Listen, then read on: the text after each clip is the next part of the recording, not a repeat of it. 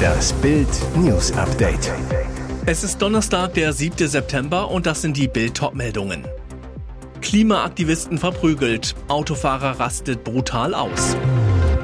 Geheimdienstaffäre um Ex-Cyberchef Schönbohm. Feser, sie wollen mich mit Dreck bewerfen. Dreharbeiten unter größter Geheimhaltung. Steffi Grafs Leben wird verfilmt. Es sind Szenen der Gewalt auf einer Straße in Mannheim. Dort ging ein Autofahrer auf Klimaaktivisten los, die dort eine Straße blockierten. Die Attacke soll Mittwochabend gegen 20 Uhr auf der B36 passiert sein. Mehrere Aktivisten der letzten Generation waren bei einem Protestmarsch auf der Bundesstraße unterwegs. Dabei setzten sie sich auf die Fahrbahn. Kein Auto kam mehr durch. Ein im Internet veröffentlichtes Video zeigt, was dann geschah.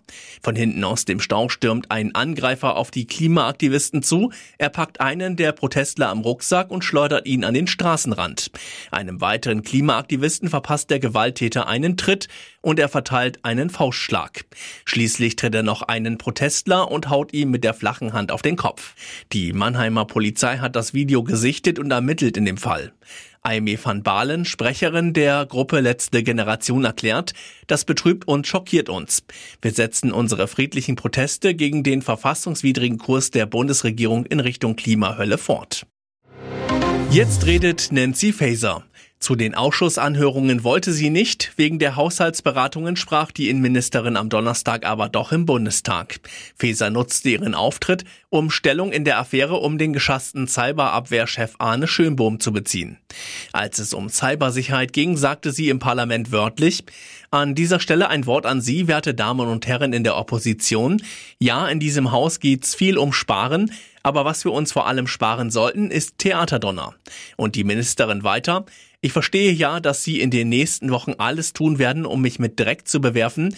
Ich kann Ihnen aber sagen, liebe Union, ich mache meine Arbeit und mir ist die Cybersicherheit wichtig in diesem Land. Denn ich habe das BSI angesichts der aktuellen Bedrohung gestärkt und das werde ich auch weiter tun. Dafür war eine Neuaufstellung der Spitze notwendig. Sie argumentierte, er hat selbst ein Disziplinarverfahren beantragt. Diese Prüfung war gründlich. Dabei sind keine nachrichtendienstlichen Maßnahmen gegen Herrn Schönbohm eingesetzt worden. Diese Behauptung ist völliger Unsinn. Sie habe schon alle Fragen mehrfach beantwortet. Ihr Appell an die Opposition, bleiben Sie bei den Fakten und überlassen Sie es der CDU in Hessen, Wahlkampf zu führen. Das müssen Sie nicht machen.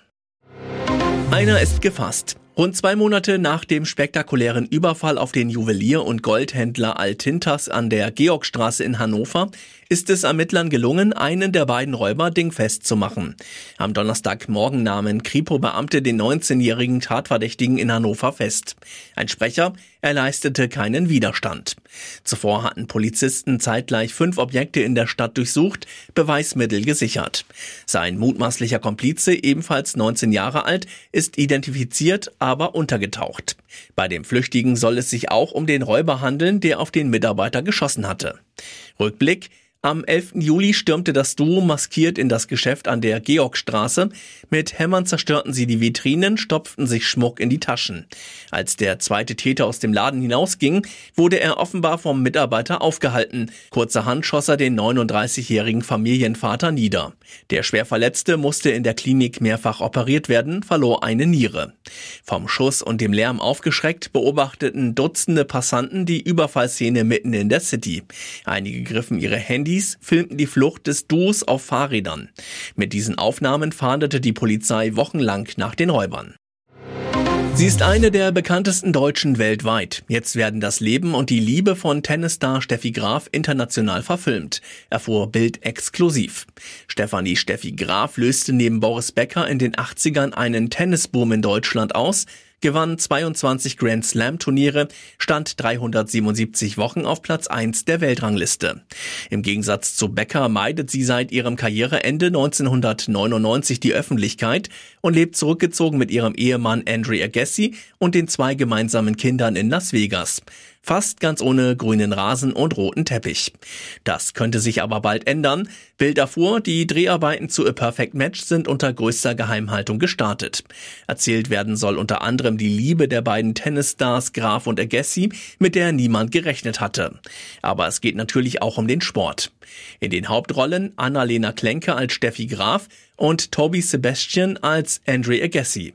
Die Regie hat Florian Gallenberger übernommen. In weiteren Rollen sind unter anderem Michael Kessler, Bianca Badö, Leonard Scheicher und Inka Friedrichs zu sehen. Zu sehen ist der Film voraussichtlich 2024 bei Prime Video. Und jetzt weitere wichtige Meldungen des Tages vom Bild Newsdesk. Ihr turbulentes Privatleben mit Alkoholeskapaden und häuslicher Gewalt hat jetzt Auswirkungen auf ihr Gesellschaftsleben. Verena Kehrt fliegt von der Sixt Damenwiesen. Eine bittere Nachricht. Die Damenwiesen von Regine Sixt ist das Event auf dem Münchner Oktoberfest, auf dem man als Frau dabei sein muss, wenn man zur richtigen Bussi-Bussi Society gehören will. Traditionell feiern im Schützenfestzelt 1200 Frauen. Kehrt bestätigt gegenüber Bild die Ausladung. Es hat mich ein junger Mann angerufen, der meinte, ihr Privatleben würde zu zu sehr im Vordergrund stehen. Sie versucht den gesellschaftlichen Rückschlag herunterzuspielen. Ich bin bei einem Parallelevent von einer Freundin und da kann ich sogar Mark mitnehmen. Es bricht mir jetzt nicht das Genick, nicht bei der Damenwiesen dabei zu sein. Verena Kehrt und ihr Verlobter Mark Terenzi sorgen immer wieder für Gesprächsstoff. Sie lieben sich, sie trinken und sie schlagen sich. Zuletzt leitete die Polizei gegen beide ein Verfahren wegen wechselseitiger Körperverletzung ein. Nach einer gemeinsamen Nacht in Hamburg landete Terenzi betrunken im Knast. Rüpel fehlerhaftes Benehmen, das nicht zur gediegenen Damenwiesen passt. Krebs ist eine der Krankheiten, die für den Mensch wohl am gefährlichsten ist. Die zehn Jahre Überlebensrate, also der Anteil der Krebspatienten, die zehn Jahre nach einer Krebsdiagnose noch lebten, liegt bei Frauen in Deutschland bei 61 Prozent, bei Männern gerade mal bei 57 Prozent. Trotzdem denken viele, dass Krebs vorrangig ältere Menschen betrifft. Doch genau das ändert sich bereits seit Jahren. Seit dem Jahr 1990 erkranken immer mehr jüngere Menschen, also Personen unter 50 Jahren, an verschiedenen Krebsarten. Insgesamt zeichnet sich im Vergleich zu damals ein Anstieg von 80 Prozent ab. Das hat ein Forscherteam der Universität aus Edinburgh in Schottland und der Zhejiang University School of Medicine in Hangzhou in China in einer aktuellen Studie herausgefunden. Wichtig, in vorherigen Studien wurden bereits entsprechende Trends untersucht, allerdings immer nur in Bezug auf einzelne Länder und bestimmte Krebsformen. Für die jetzt vorliegende Studie wurden die Krebserkrankungen weltweit betrachtet und für 29 verschiedene Krebsarten. Ihr hört das Bild News Update mit weiteren Meldungen des Tages. Die Kandidatenliste steht. Wer holt sich den Ballon d'Or? Knapp zwei Monate vor der Verleihung der prestigeträchtigsten Fußballerauszeichnung am 30. Oktober in Paris veröffentlichte die französische Zeitung France Football die Shortlist für die Weltfußballerwahl. Auf der Liste stehen in diesem Jahr insgesamt vier Deutsche. Bei den Männern können sich Bayern-Star Jamal Musiala und Ilkay Gündoğan Hoffnungen auf den Weltfußballertitel machen. Bei den Frauen schaffen es Alexandra Popp und Lena Oberdorf vom VfL Wolfsburg auf die Liste. Dazu müssen sie sich aber gegen zahlreiche Top-Fußballer durchsetzen. Einer ist aber nicht dabei, Cristiano Ronaldo. Der fünffache Ballon d'Or-Gewinner ist erstmals seit 2004 nicht für den Preis nominiert. Nach seinem Wechsel nach Saudi-Arabien wurde der Superstar nicht mehr berücksichtigt. Eine Ohrfeige für den Portugiesen. Die komplette Shortlist für die Weltfußballerwahl lesen Sie auf Bild.de.